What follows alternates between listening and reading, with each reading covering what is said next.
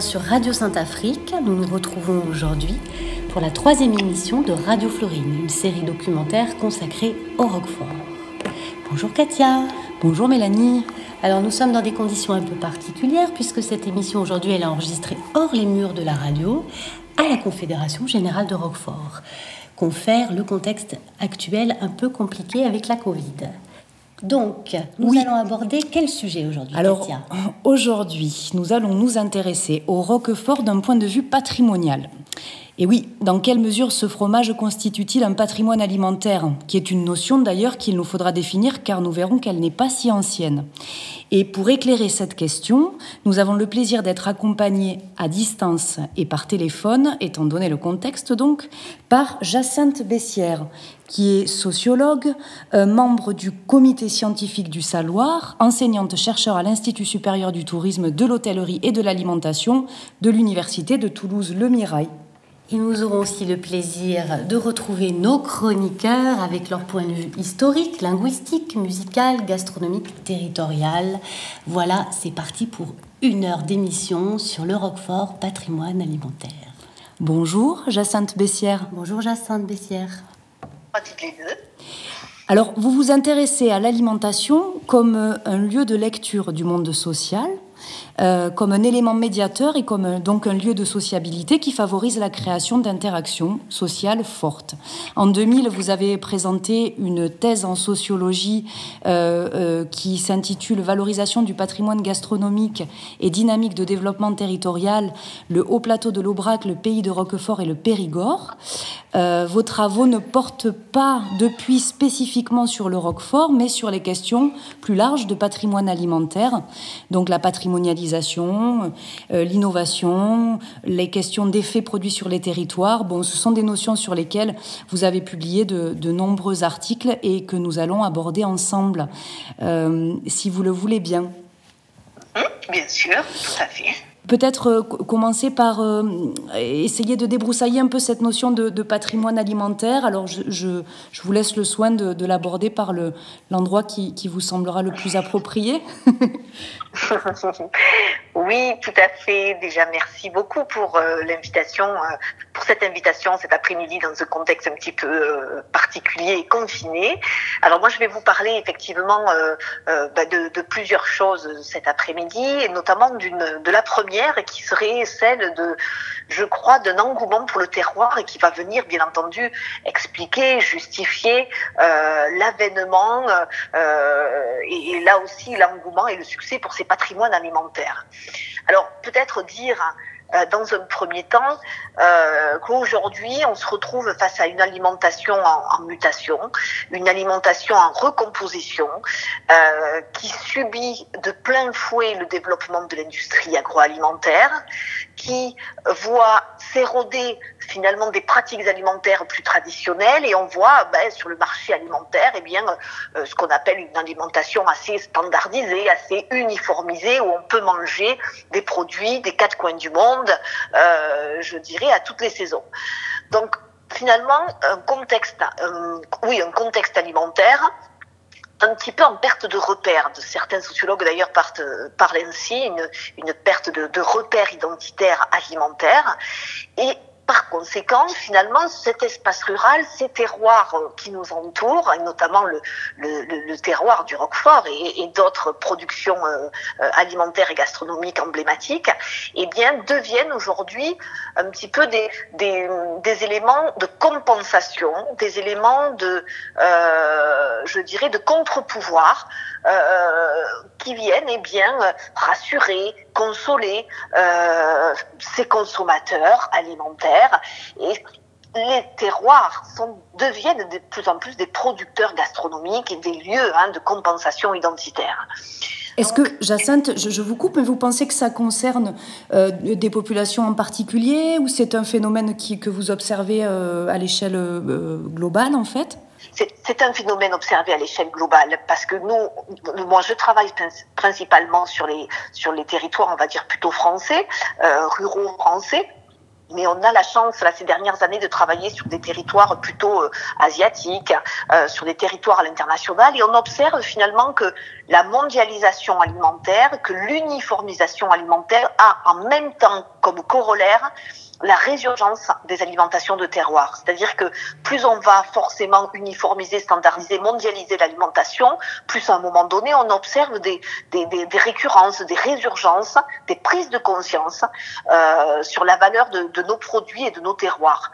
Euh, et c'est vrai que bon, cet engouement pour le terroir est réellement né dans les années 70, ça a commencé à voir le jour dans les années 70, puis 80, puis c'est accentué dans les années 90, avec notamment euh, beaucoup d'effets de, médiatisation.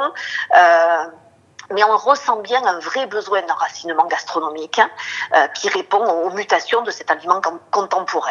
Et, je crois que euh, voilà, on, retrouve cet engouement qui est dans la pratique, oui, mais surtout dans l'imaginaire. Et ça, on en reparlera peut-être tout à l'heure, mais cet espace rural, ce, ce, terroir est extrêmement positivé aujourd'hui dans l'imaginaire collectif. Euh, terroir égale eh bien alimentation saine et égale bien manger. Donc on est dans un imaginaire euh, extrêmement, euh, je dirais, accentué, renforcé sur le bien fondé d'une alimentation de terroir. Est-ce que ça, ouais. voilà, est-ce que ça se traduit pas tout le temps par des pratiques mmh. concrètes, mais on est quand même dans des représentations très positives. Et alors c'est dans ce contexte-là qu'émerge cette notion de patrimoine associé à l'alimentation en fait? Voilà, donc euh, semble-t-il, et, nos recherches le montrent, euh, l'engouement pour le terroir a, a, amené tout doucement à, à faire renaître euh, des productions euh, peut-être oubliées, anciennes ou en sommeil, et, et la notion de, de, patrimoine alimentaire est de plus en plus en vogue. Hein.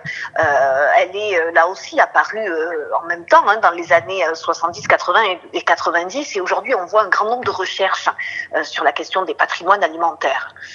Euh, alors peut-être parce que vous posiez tout à l'heure euh, la question de la définition hein, de ce patrimoine alimentaire, mais on peut en arriver à on peut en arriver à le définir effectivement, même si c'est quelque chose qui reste quand même assez vaste, assez subjectif. On peut dire que finalement euh, euh le patrimoine alimentaire devient ou est un signe euh, d'une unité hein, alimentaire, une certaine mise en scène euh, d'une mémoire alimentaire retrouvée. C'est aussi ce patrimoine alimentaire un vrai enjeu un peu de, de revendication euh, sur les territoires, sur les terroirs, où on se raccroche à des choses euh, que l'on connaît, que l'on aime, que l'on aime déguster, que l'on aime euh, cueillir. Donc, autour des patrimoines alimentaires se cristallisent des identités territoriales. Alors, nous, euh, quand on a essayé de le définir en tant que tel, ce patrimoine alimentaire-là, bien on a mis dedans, du coup, de multiples choses, euh, des éléments à la fois matériels ou immatériels, liés à des productions, euh, à l'univers agricole, mais aussi liés à un héritage collectif sur un territoire. C'est-à-dire qu'un patrimoine alimentaire, c'est à la fois du matériel, de l'immatériel, mais c'est aussi extrêmement relié à l'univers agricole et à l'héritage des territoires euh, concernés. Donc, dans cette notion euh, de patrimoine alimentaire, eh bien, on, ben, va retrouver, euh, vous vous en doutez, un ensemble de produits agricoles qui peuvent être bruts, qui peuvent être transformés. Euh, ben là, on peut avoir ben, évidemment le, le, lait brebis, par exemple, hein, qui est un aliment ben, forcément brut.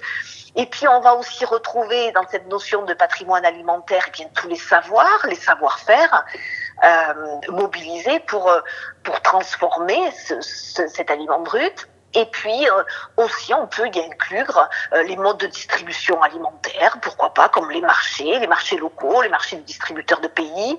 Et puis, on va y inclure les manières de table, euh, les formes de, ben, de sociabilité autour du produit, euh, les ustensiles, pourquoi pas, et toute la symbolique euh, liée à l'aliment lui-même. Donc, finalement, parler de patrimoine alimentaire, c'est très vaste. Ce n'est pas qu'une chose, c'est de multiples éléments autour d'un produit. Si on en revient au Roquefort, évidemment, on voit bien qu'il y a la dimension matérielle et immatérielle. Bien sûr. Et, donc, peut-être, je vous propose, Jacinthe, euh, qu'on appelle euh, Sylvie Vabre, qui, nous fait l'honneur d'avoir de, une chronique euh, histoire sur, dans le cadre de cette émission, et qui va peut-être nous apporter son éclairage à elle sur ces notions-là, si vous, vous êtes d'accord. Et on vous retrouve juste après. Très bien.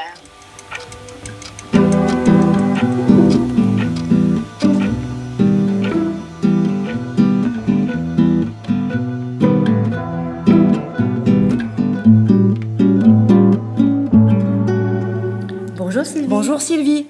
Bonjour. La notion de patrimoine alimentaire est un phénomène récent, une vingtaine d'années. Or, le Roquefort possède une histoire ancienne.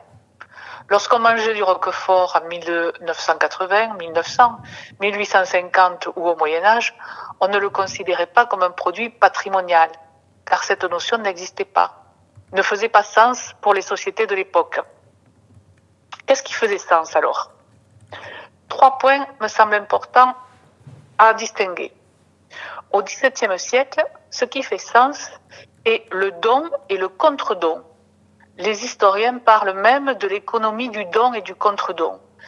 Les institutions et grandes de ce monde expédient des produits alimentaires, des produits spécifiques qui portent le nom de région, de ville, de village, le jambon de Bayonne, le pâté de Nérac, le roquefort, les gemblettes, pour s'attirer la bienveillance et les privilèges des grands on expédie des tonnes de produits locaux qui sont dégustés bien loin de leur territoire d'origine.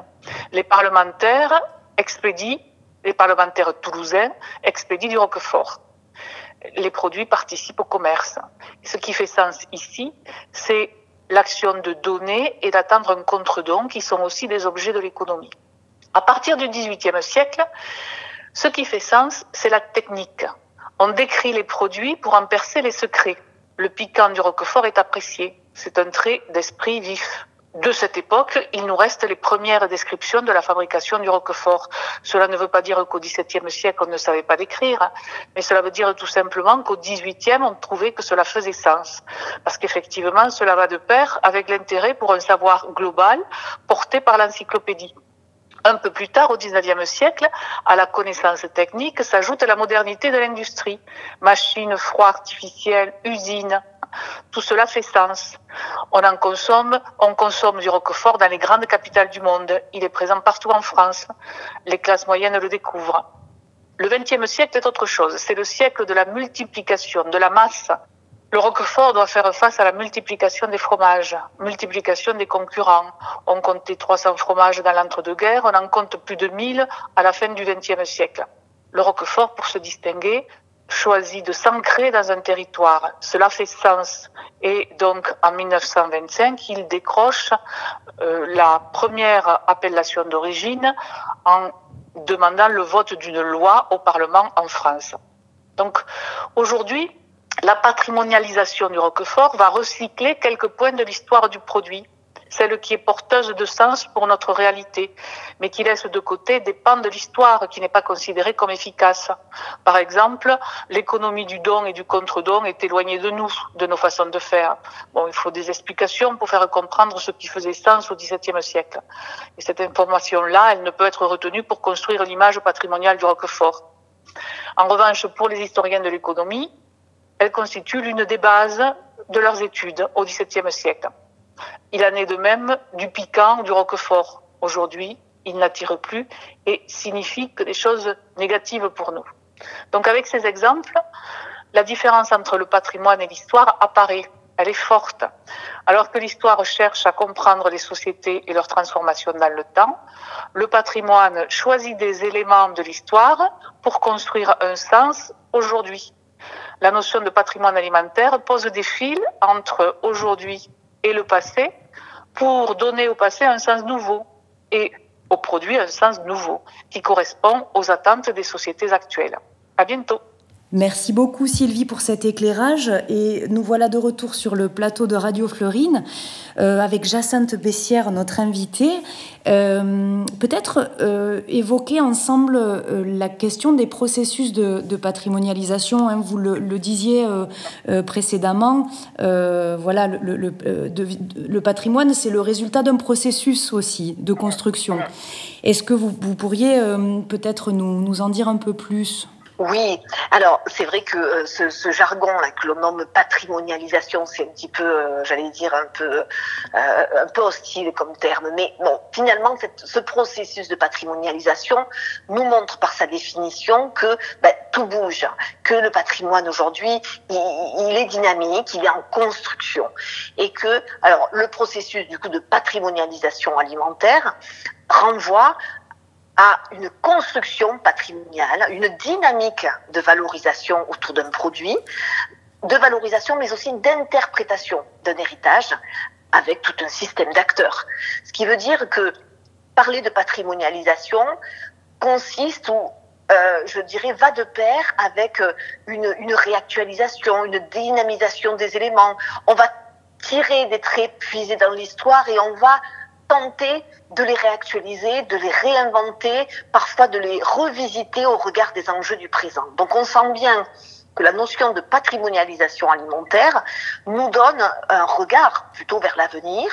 Euh, c'est un processus évolutif, hein, dynamique, euh, patrimonialiser un, produit ou, ou, ou, analyser la patrimonialisation, euh, par exemple du Roquefort, c'est inévitablement, eh bien, euh, s'inscrire dans une dynamique d'acteurs, dans des actions plus ou moins variées, euh, voire diversifiées de d'intégration de, de, parfois de, de, de, eh bien de, de dynamique d'acteurs euh, extérieurs, et puis de, de nouvelles stratégies de conditionnement, de transformation, pourquoi pas, à certaines époques.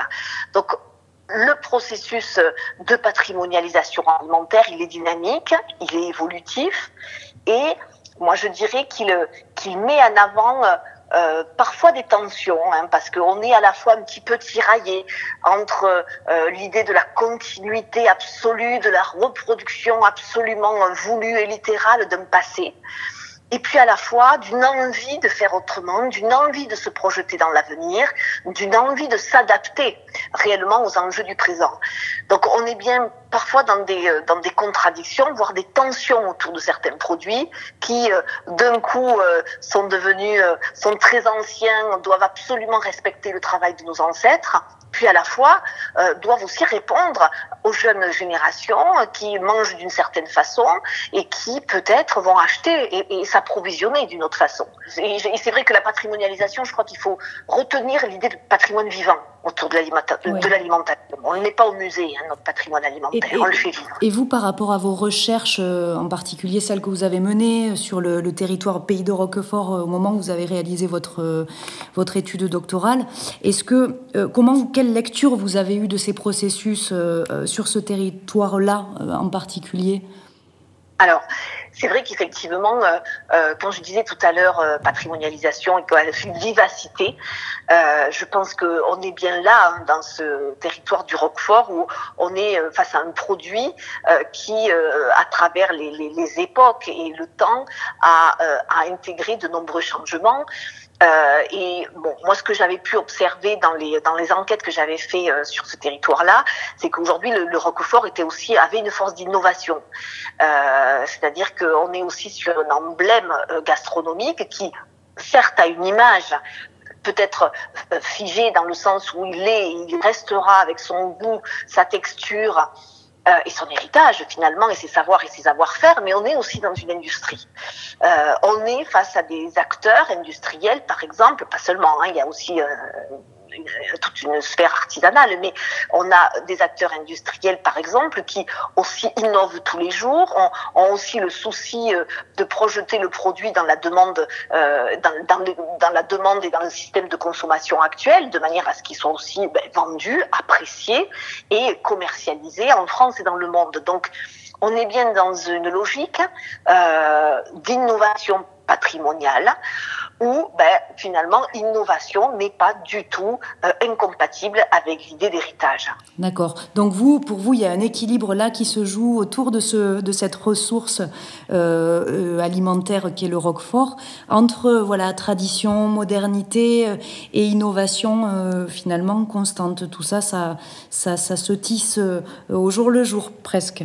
Oui, tout à fait. Et euh, quand on euh, le débat un petit peu autour de, des patrimoines alimentaires, bien, là, vous l'avez justement dit, on est dans, euh, l'acquisition d'un équilibre entre tradition, modernité, entre continuité, permanence d'un héritage que l'on a envie de reproduire en l'état, mais qui à la fois et doit être reconstruit, doit être dynamisé euh, et, et, en proie au changement moderne, technologique, euh, je dirais environnemental au sens large, sociétal.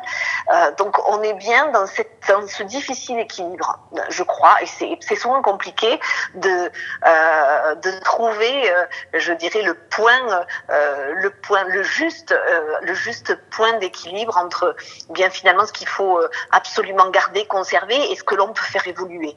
Donc le, patrimoine vivant, il est là, euh, à l'entrecroisement de ces deux mondes. Est-ce qu'il n'y a pas un risque euh, parfois de tomber aussi dans, euh, je ne sais pas, de, des, stéréotypes ou de, se conforter dans certaines images aussi et, d'activer des, voilà, des, des, visions de, de cette ressource peut-être trop caricaturale par moment ou de faire émerger des figures un peu trop caricaturées et à travers lesquelles d'ailleurs les acteurs du temps présent ne se reconnaissent pas forcément. Euh, ça peut arriver. Oui, complètement. Et ce que vous dites est juste dans le sens où, effectivement, on a, on a des, euh, des processus de patrimonialisation hyper traditionnaliste, euh, voire extrêmement conservateur, où l'idée de certains, c'est de conserver absolument de toutes pièces, littéralement, ce qu'on nous a transmis. Donc effectivement, là, on a des formes de valorisation j'allais dire, passéiste, où on travaille sur le passé et on a, je dirais, qu'un seul et unique objectif, transmettre un passé. Et donc là, on peut, euh, effectivement, le risque, vous l'avez dit, c'est un peu la muséification. Mmh. Euh, des, des, des, sociologues ont aussi parlé, même des anthropologues, de folklorisation, mmh. où, où, finalement on va caricaturer, euh, typologiser d'une façon extrêmement euh, à gros traits, hein, un peu euh, mmh. des figures. Vous avez parlé de figures caricaturales, mais c'est un peu ça, c'est-à-dire qu'on va on va commercialiser au fond des images et finalement qui ne correspondent plus euh, à, à, au présent et à une société actuelle. Donc le risque c'est un peu ça, c'est de tomber finalement dans les dans des, dans des risques de, voilà, dans de, de la folklorisation, de, de la muséification, et, de, et ça fragilise aussi le patrimoine, parce que là, il n'évolue plus, il, il, ne peut plus être compris en tant que tel, notamment par les jeunes générations. Alors peut-être on pourrait, euh, on pourrait là euh, appeler notre, euh, notre chroniqueur Jacques Astor, qui lui, en tant que linguiste, eh bien, s'est interrogé sur le terme de, de Roquefort, euh, puisque Roquefort, c'est le village et c'est le fromage. Et donc on, pourrait voir euh, comment il a envisagé cette, euh, cette question-là du, patrimoine à travers le terme en soi.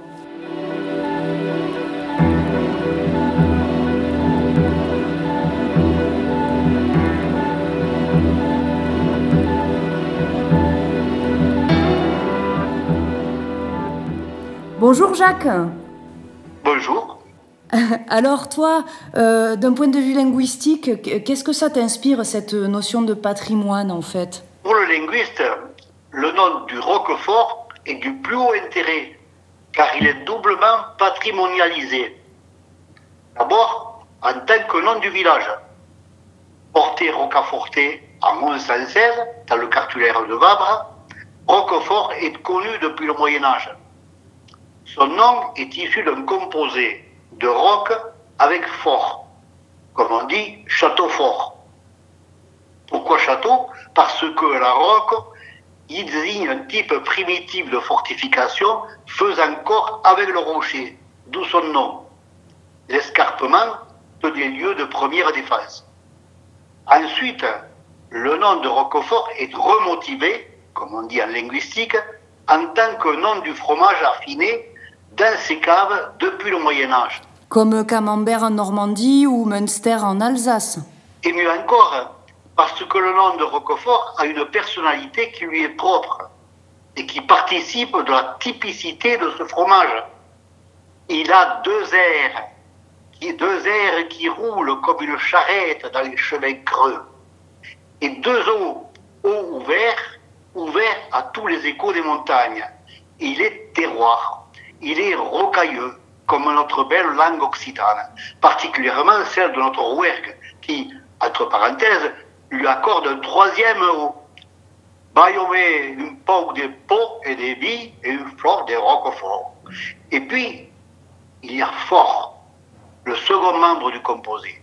L'épithète fort s'était adapté à l'évocation du fromage et décrit le goût piquant et poivré qui ponctue son, son Les spécialistes du roquefort disent qu'il a du montant.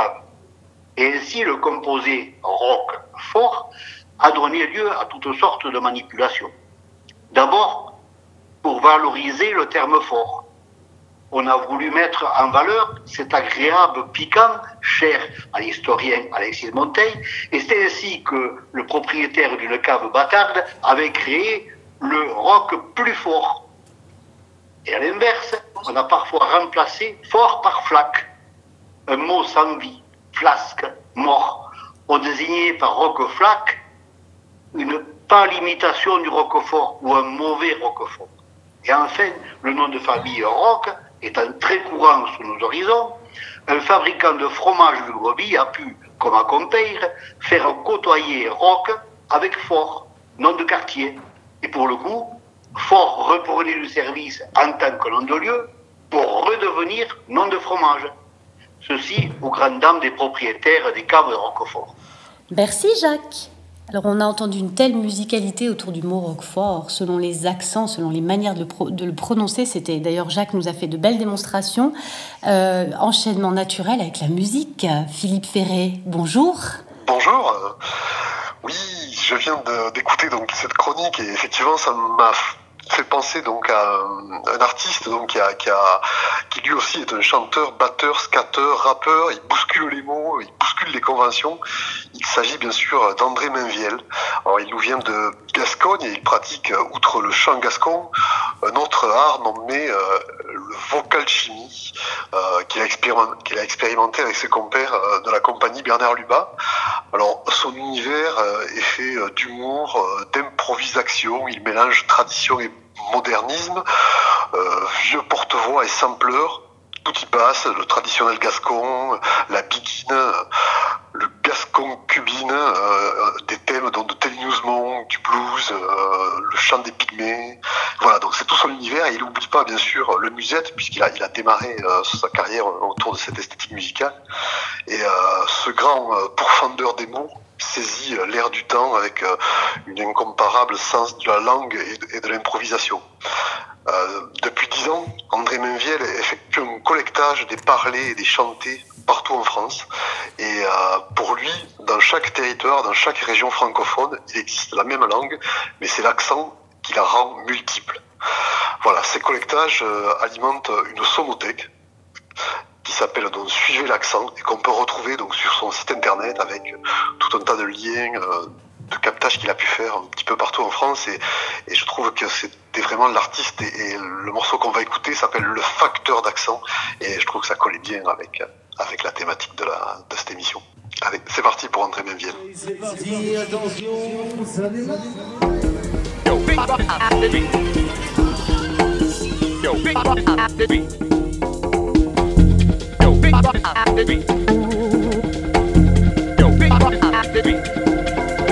Je suis le facteur d'accent, j'en passe mille en paxant. Et du nord aux Pyrénées, je capte l'altérité. Je suis le facteur d'Adoc, des Stanway et d'Oilanok. Je passe du fond à la forme et des contre-champs à la norme.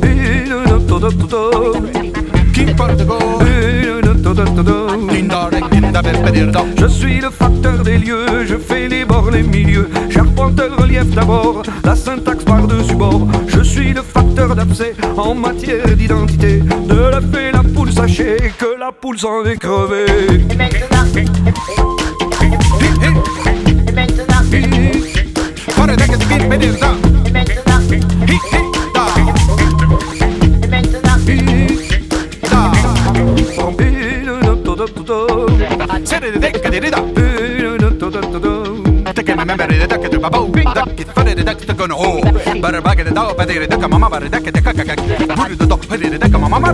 Je suis le facteur d'abstrait, j'ai mon diplôme HEC, aux deux études communales, enfant de la balle pour que dalle. Je suis le facteur d'active, j'habite le temps des rives, j'habite le maître à flot, jusqu'à tout le moment l'animal.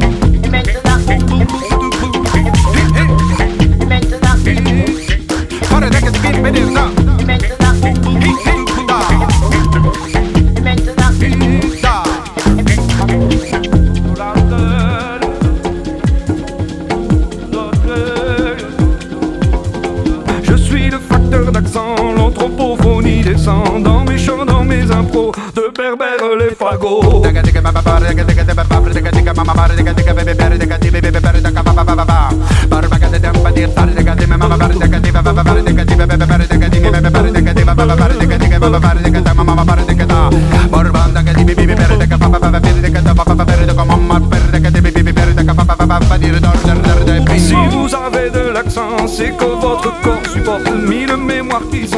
Laissez-la comme lettre morte, laissez-la comme lettre morte.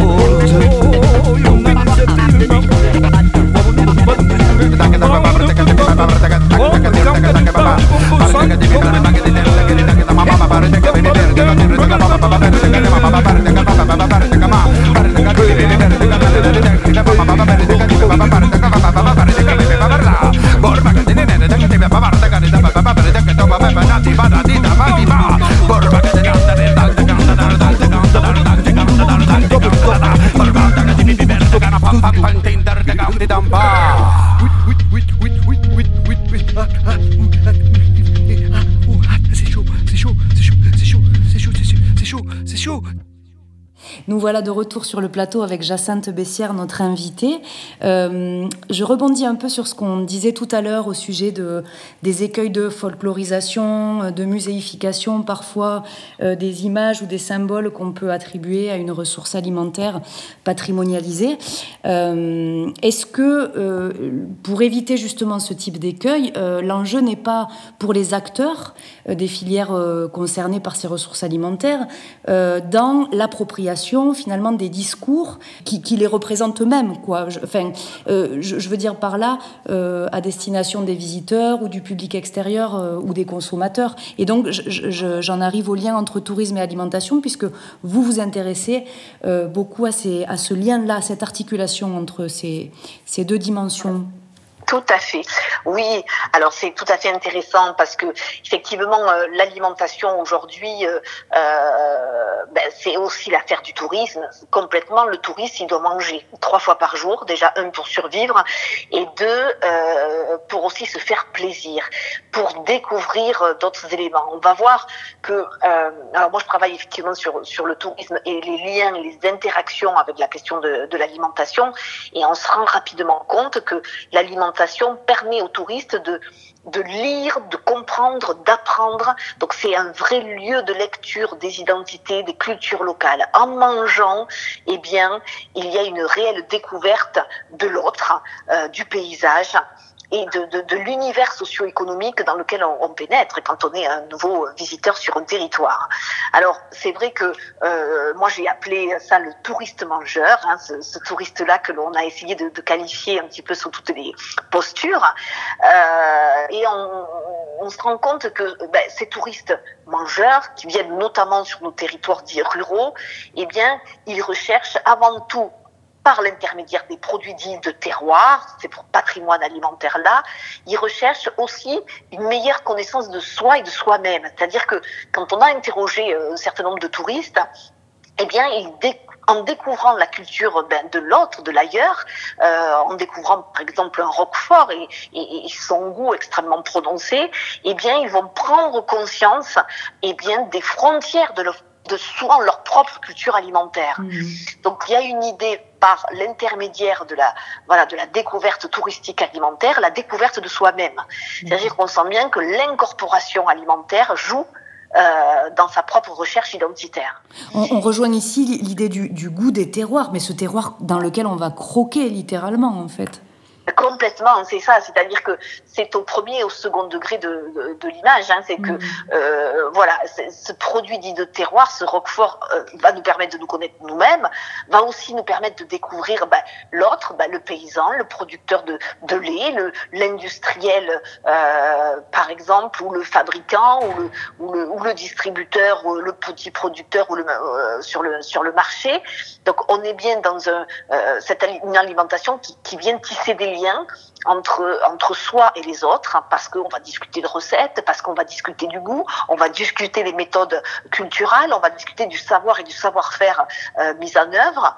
Donc, euh, c'est un vecteur de découverte de l'autre, c'est un vecteur de découverte du lieu. Donc, quand vous disiez on croque dans un paysage, ben, c'est ça, c'est-à-dire que en mangeant une tartine de Roquefort, ben, on, s'imagine ben, les brebis euh, sur le cos, les lavognes certainement, et, et, et, tout un univers purement paysage paysager souvent, euh, ben, qui se déploie derrière un aliment. Donc il y a euh, ce touriste mangeur a euh, un imaginaire, un imaginaire à, à, combler aussi. Hein. C'est une vraie opportunité pour les acteurs des territoires que de répondre à ces touristes-là avides de quête identitaire par l'intermédiaire de, de l'alimentation. Est-ce que, est-ce que ces, ces, liens, euh, Jacinthe, entre le monde agricole et, euh, et, la mise en tourisme des territoires, ce, sont des liens qui, qui, qui s'ancrent dans le temps ou c'est assez finalement récent comme, euh, comme interface de médiation de ces territoires? On ne peut pas dire que ce soit complètement récent parce que aujourd'hui, euh, ce qu'on appelle notamment l'agritourisme, qui est donc la diversification euh, des activités agricoles euh, et, l'ouverture vers, vers l'extérieur, vers le tourisme, ça existe depuis, eh bien là aussi, les premières formes d'agritourisme sont nées dans les années 60-70, dans certains départements français, notamment la Drôme, notamment des territoires un petit peu précurseurs. mais on va dire qu'elle s'est vraiment affirmée, hein, cette, ce modèle, on va dire un peu de développement euh, agricole diversifié, vraiment depuis les années 80-90 et encore plus dans les années 2000, où on voit apparaître dans nos territoires ruraux, et notamment par exemple dans le sud d'Aveyron, une multitude d'offres à destination euh, des touristes euh, ben, basées sur, sur l'alimentation, multitude de, de formes agroalimentaires locales. Alors, on en a des quantités, hein, mais au niveau agritouristique, par exemple, je peux citer les ventes de produits fermiers sur les exploitations, les fermes pédagogiques, les goûters à la ferme, les, les fermes auberges, les chambres et tables d'hôtes. Bref, on a, on a aujourd'hui des on a aussi les, les, festivals un petit peu sur ferme où euh, on voit apparaître des, des, même des petits ciel directement sur le lieu, euh, des cueillettes ouvertes pour touristes sur l'exploitation. Donc on sent bien qu'il y a un nouvel intérêt à montrer ce que l'on est, euh, à répondre à un imaginaire citadin. Bon, alors après montrer ce que l'on est, alors il y a plusieurs facettes. Hein. nous, on a beaucoup travaillé euh, ces dernières années avec un collègue à moi de, de, de l'école agronomique de Purpan sur euh, ben aujourd'hui finalement euh, la mise en scène sur l'exploitation agricole, la mise en scène touristique. Et on a on a des configurations assez assez diversifiées où on, on a des agriculteurs qui sont extrêmement soucieux de montrer ce qu'ils sont, mais réellement, avec, je dirais presque leur qualité, leur défauts, avec euh, tout, euh, je, je, dirais leur, leur fonctionnement euh, habituel, un petit peu parfois controversé d'une agriculture euh, bah, qui doit produire aussi avec un certain nombre de, de, contraintes et d'injonctions. Puis on en a d'autres, des agriculteurs qui, qui ont plutôt le souhait de, de monter un artifice et peut-être de s'éloigner parfois de ce qu'ils sont, en montrant ce que le touriste veut absolument et en écartant les mauvais côtés. On m'a déjà dit, bah, écoutez, je, je montre pas les animaux malades hein, quand je vois les les touristes arriver chez moi, ou des choses comme ça. Donc, on sent bien que ces nouvelles formes agritouristiques, ces nouveaux modèles de diversification sont extrêmement intéressants parce que c'est une ouverture exceptionnelle sur sur un mangeur, sur un citadin, sur la société tout entière, mais à la fois elles sont à prendre un petit peu euh, avec des pincettes parce qu'on sent bien qu'il y a des que c'est pas si simple que cela que devenir du jour au lendemain un professionnel du tourisme, un accueillant euh, qui doit parler plusieurs langues, qui doit aussi euh, communiquer, marketiser un petit peu son exploitation. Pour revenir sur le territoire du Roquefort par rapport à ces questions-là, euh, on, vous emmène là tout de suite avec euh, Sego et sa chronique sur l'exploitation d'Alice Ricard à Hermilix, près de Sainte-Afrique, euh, qui, nous, qui nous parle justement de, de ses pratiques à elle en termes d'accueil et de tourisme sur sa ferme. Aujourd'hui, je suis à Aveyron, du côté de Sainte-Afrique, à Hermélix, chez Alice Ricard, productrice de lait pour la OP Roquefort. Alors depuis plusieurs années, Alice ouvre les portes de sa ferme aux visiteurs. Et aujourd'hui, j'arrive comme n'importe quel touriste à sa ferme, un beau patrimoine bâti, qui fait très beau aujourd'hui. Et euh, je m'apprête à rencontrer Alice, je vais rentrer dans la bergerie.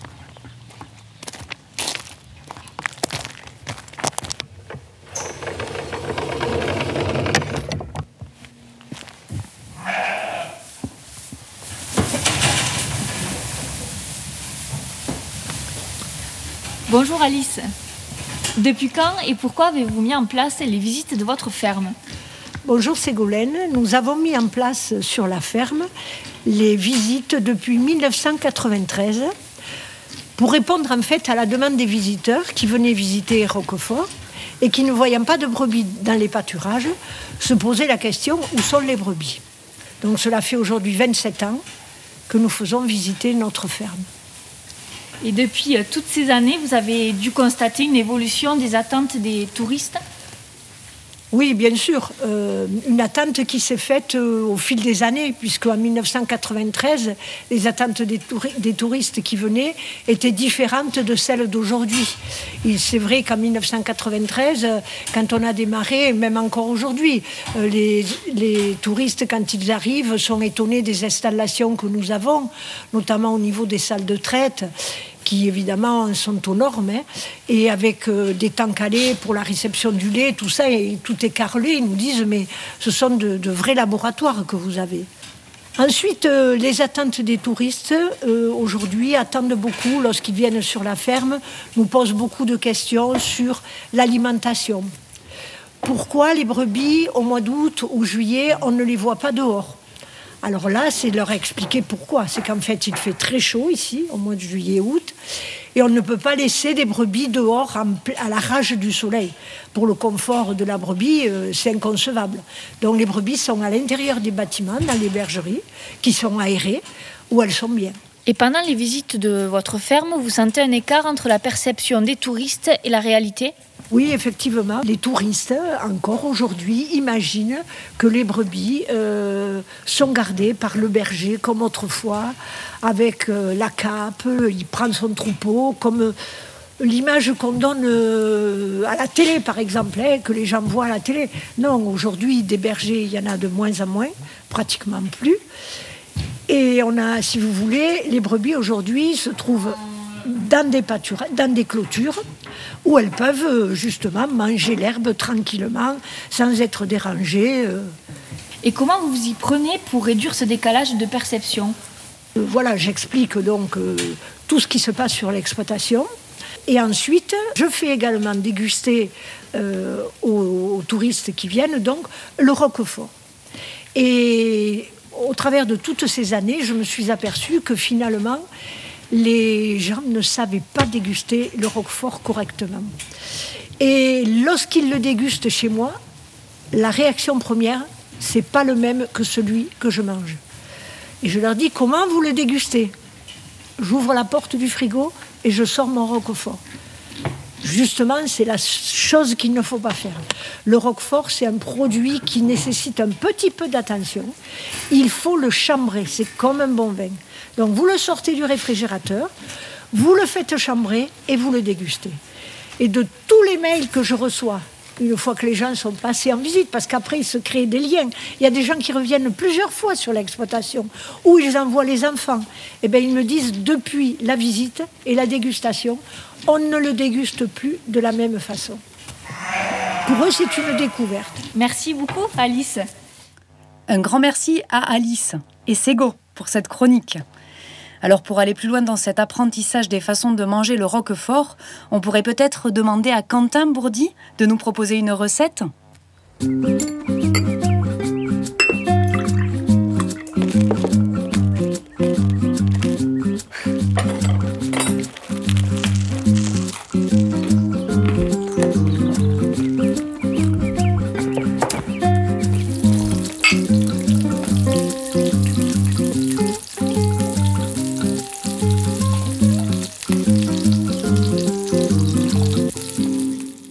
Quentin. Bonjour. Alors Quentin, qu'as-tu à nous proposer aujourd'hui autour du thème du patrimoine alimentaire du Roquefort euh, Le patrimoine alimentaire du Roquefort, moi j'ai euh, dans son patrimoine on va dire mais récent, c'est quand même le Roquefort c'est quand même quelque chose qui s'associe bah, récent à moyen, à moyen terme quand même, mais c'est quelque chose qui s'associe beaucoup avec le sucré de plus en plus. Ça fait même des dizaines et des dizaines d'années maintenant qu'on a l'habitude d'associer le roquefort avec euh, des vins moelleux ou avec de la poire. Enfin voilà, c'est devenu quelque chose de force euh, classique. Et j'avais pensé faire une recette du coup de darfin ou de rosti, comme on dit en Suisse, de patates douces au roquefort et noisettes, hein, tout simplement. Mmh, super. Donc pour ça, euh, faut prendre euh, bah, une patate douce par personne. on va faire pour quatre personnes, quatre patates douces, euh, deux œufs, il suffit juste de deux œufs, quelques noisettes. Si on n'a pas de noisettes, on prend des noix. Mais là, bon, les récoltes viennent d'être faites. On a des bonnes noix et noisettes en Aveyron. Euh, donc euh, les patates douces, on les râpe avec une, une râpe assez épaisse, comme pour faire des, des darfins de pommes de terre en fait, avec de la patate douce. Dès que cette patate douce elle est râpée, on l'assaisonne avec un petit peu de poivre, on peut mettre un, un tout petit peu de noix de muscade. C'est pas la peine de saler parce qu'il y a déjà le roquefort qui est assez salé. Euh, et donc, euh, à côté de ça, on fait poêler un oignon qu'on a au préalable bien ciselé, bien fin. On le fait poêler avec un tout petit peu de beurre, c'est vraiment très peu de matière grasse. Et on débarrasse cet oignon qui a été ciselé et donc poêlé, et on écrase du coup euh, pas mal de roquefort dedans, on va dire les quatre, quatre belles tranches de roquefort dedans qu'on écrase avec le dos de la fourchette, donc dans, dans un cul de poule, dans un récipient histoire que le roquefort devienne un petit peu puré sans forcément trop le mélanger. Le but n'est pas de le mixer, juste l'écraser pour le faire fondre un petit peu avec la chaleur de l'oignon qui vient d'être poêlé. Ensuite, donc on mélange cette préparation d'oignon et de roquefort euh, avec le avec le râpé de patates douces qui a été donc un petit peu assaisonné. si on trouve, on peut goûter à cru. Si on trouve que ça manque un petit peu de sel, on peut en rajouter un petit peu. Normalement, c'est bon. Je préfère ajouter de la fleur de sel à la fin. Et donc on mélange euh, les œufs qu'on a cassés, qu'on a battus avec euh, donc la chair râpée de patates douces et le mélange de roquefort et d'oignon. Euh, jusqu'à avoir une comme ça une espèce de pâte un petit peu un petit peu un petit peu épaisse qu'on peut faire soit directement entièrement dans un dans un plat dans un cercle à tarte qu'on va rôtir au four pendant 20 à 30 minutes à four très chaud 185 200 degrés pour que ce soit vraiment croustillant euh, on peut le retourner ensuite euh, du coup et faire sur l'autre face pour avoir les deux faces, ou alors les faire individuellement dans des petits emporte-pièces. On met cet appareil dans des emporte-pièces et on va euh, du coup avoir des petits disques de cet appareil-là qu'on va faire poêler avec du beurre pour avoir du coup une croûte bien dorée de patates douces qui va être un peu sucrée, qui va se mélanger au roquefort un peu salé, qui va donc bien gratiner. Il y a un mélange sucré-salé naturellement qui se fait et on sert ça euh, quand c'est croustillant et bien chaud euh, dans une assiette. On met au dernier moment quelques feuilles de mâche ou un petit peu de salade, ce qu'on veut, quelques noix ou noisettes. C'est absolument délicieux. Ben, on n'en doute pas. Et tu le sers, ce rosti, dans ton restaurant ou pas? Je fais des amuse-bouches avec ça, moi. Donc, c'est des petits mélanges de patates douces, roquefort, donc d'œufs. Euh, parfois, si je veux vraiment avoir quelque chose d'un petit peu plus ferme, j'y mets un peu de farine de sarrasin pour sécher un peu la préparation. Donc, si on a l'impression qu'on a quelque chose d'un petit peu trop liquide, on peut sécher ça avec de la farine. J'aime bien le sarrasin, je trouve que ça va bien avec le roquefort. D'un côté un peu racé qui est sympa. Et euh, du coup, voilà, ouais, ça fait des petites galettes croustillantes, là, avec un bon goût sucré-salé qui, c'est trop bon, quoi. Bah écoute, on viendra déguster ça chez toi. Jacques Adi, le restaurant Jacques Adi, rue de la République, voilà. de. Très bien, voilà. merci Quentin. À bientôt. à bientôt. Au revoir. Oui, donc nous sommes de retour sur le plateau de Radio Florine avec Jacinthe Bessière pour la dernière partie de notre émission. Et nous venons euh, d'entendre euh, un témoignage euh, très intéressant d'Alice Ricard, donc, qui est exploitante et, éleveur de, brebis sur le, sur, à Hermilix, donc près de Sainte-Afrique. Moi, je, me pose des questions par rapport à la manière dont on peut envisager le, tourisme sur nos territoires ruraux qui sont aussi des territoires euh, euh, fragiles et, délicats. Euh, et je me dis qu'il faut aussi faire des choix des, formes de, tourisme que l'on souhaite développer et privilégier. Euh, est-ce que vous auriez, Jacinthe, à la lueur de, tous les échanges qu'on a pu avoir au cours de l'émission, là, euh, euh, peut-être des pistes de, réflexion à nous suggérer pour que nous, acteurs du territoire aussi, on s'en saisisse et qu'on qu'on puisse réfléchir à, une cohérence par rapport à ça Je ne sais pas. Qu'est-ce que vous, vous, auriez envie de nous dire, vous, là-dessus, et, et, en lien avec le Roquefort, évidemment ouais. Oui, bien sûr. Alors, euh, cette question, elle, est complexe finalement parce que la, question que vous posez, vous, Katia, c'est vraiment la question que se posent aujourd'hui beaucoup de professionnels aussi du tourisme avec la crise sanitaire et ce que nous vivons actuellement. C'est-à-dire comment aujourd'hui faire bien les choses euh, pour installer euh, quelque chose peut-être de raisonné, d'harmonieux, je dirais un tourisme peut-être plus partagé ou de proximité parce qu'on est vraiment aussi dans des logiques de, de, de proximité et j'ai envie de dire aussi de co-construction.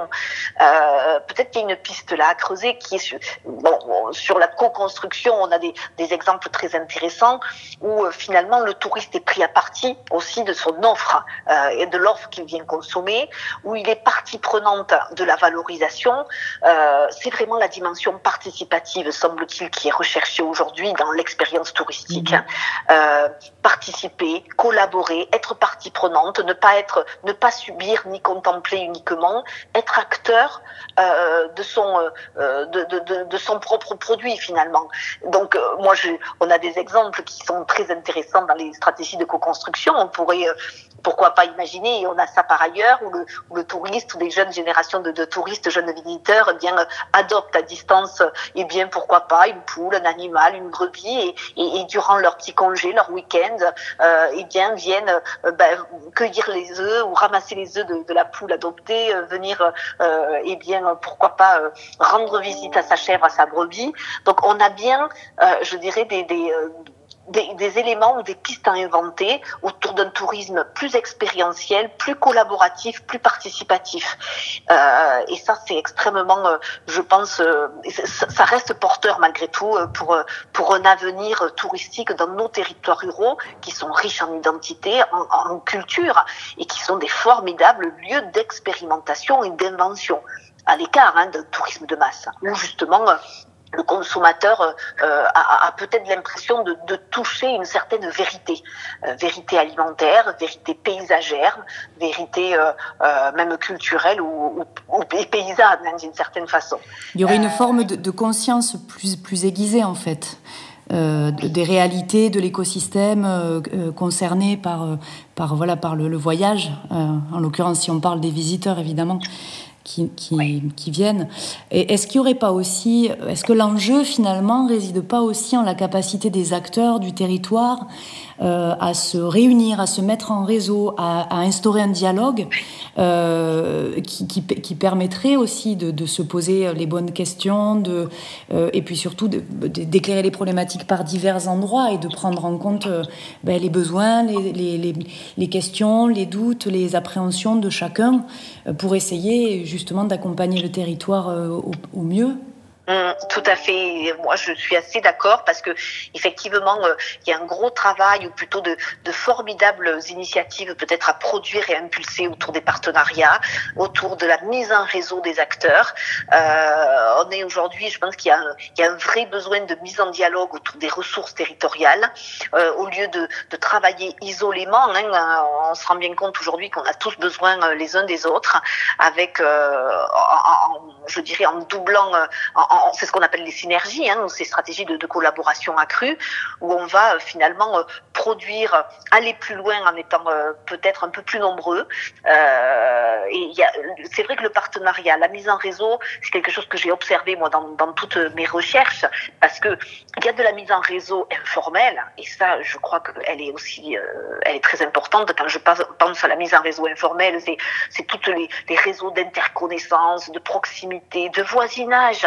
Où l'interaction, elle se produit aussi avec son voisin, avec l'entraide, avec les réseaux associatifs, par exemple du Sud Aveyron, qui sont extrêmement nombreux. Moi, je me souviens de, de, de, de multiples associations que j'avais pu rencontrer dans le Sud Aveyron, qui sont toutes aussi riches les unes que les autres, et qui, euh, et qui, et qui font partie du réseau, de connaître telle ou telle personne à tel moment, à tel, bon, à tel endroit.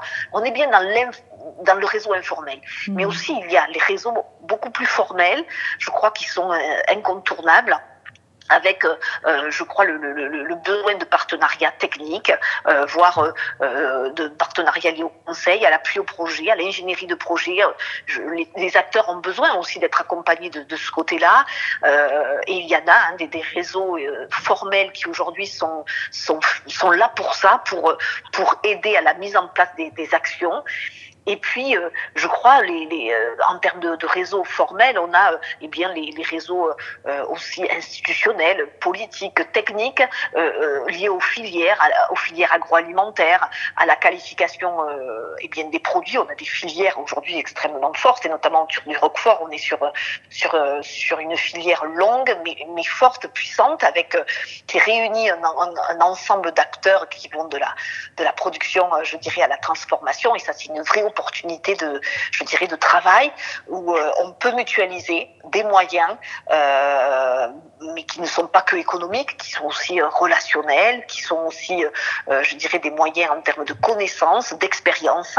Voilà, la mise en réseau, le partenariat, il est fondamental. On a l'impression qu'on peut plus fonctionner seul dans son coin.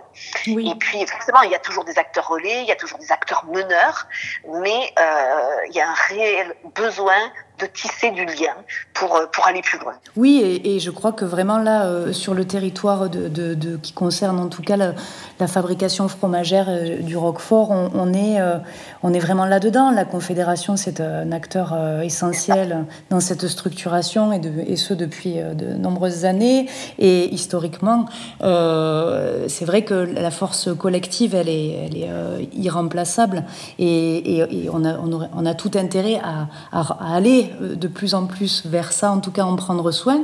C'est aussi pour ça que le Saloir ou que Radio Florine euh, aussi émergent parce que ce sont euh, d'autres lieux de convergence et qui permettent de, soutenir aussi cette co cohésion en fait euh, sociale.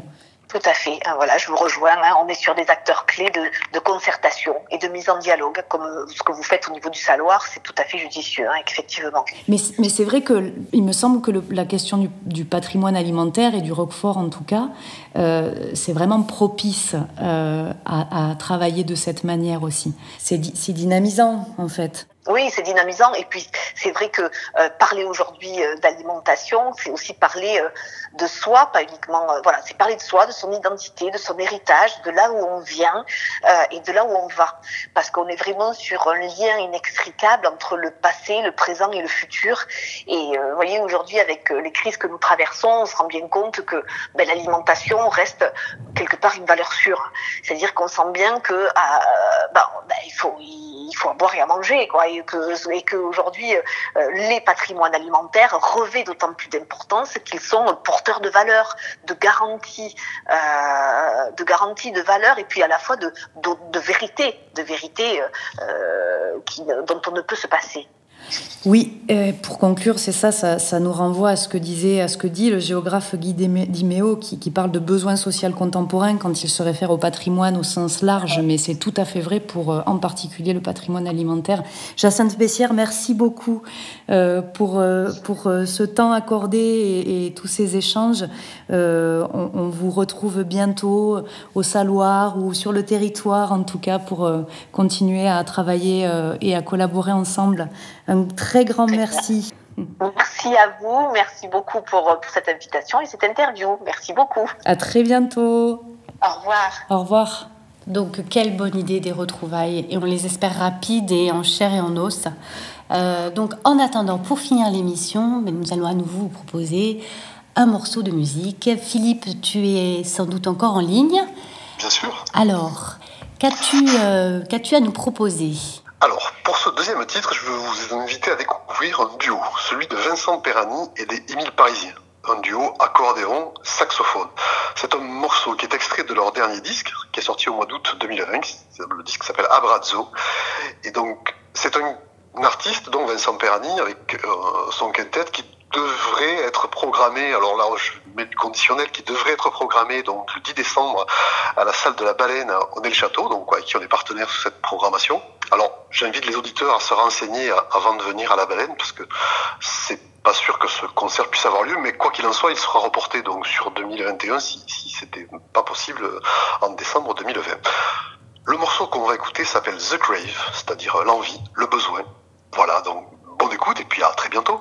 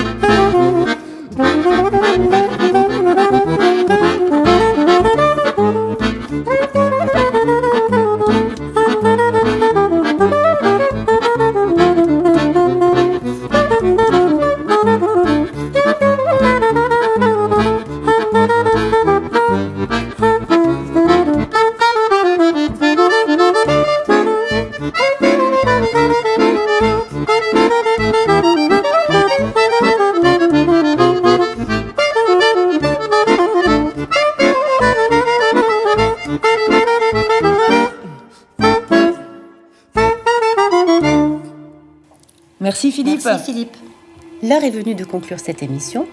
Donc une émission réalisée en partenariat avec le Saloir, la Confédération Générale de Roquefort et Radio Sainte-Afrique.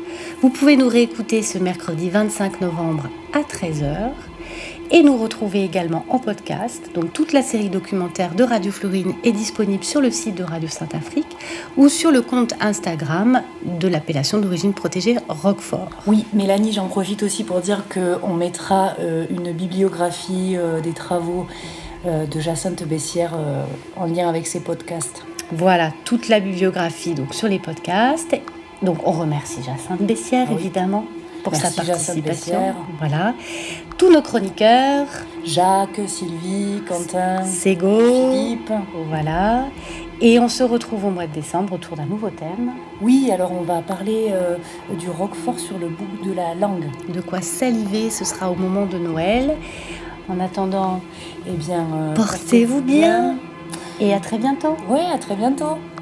Bye bye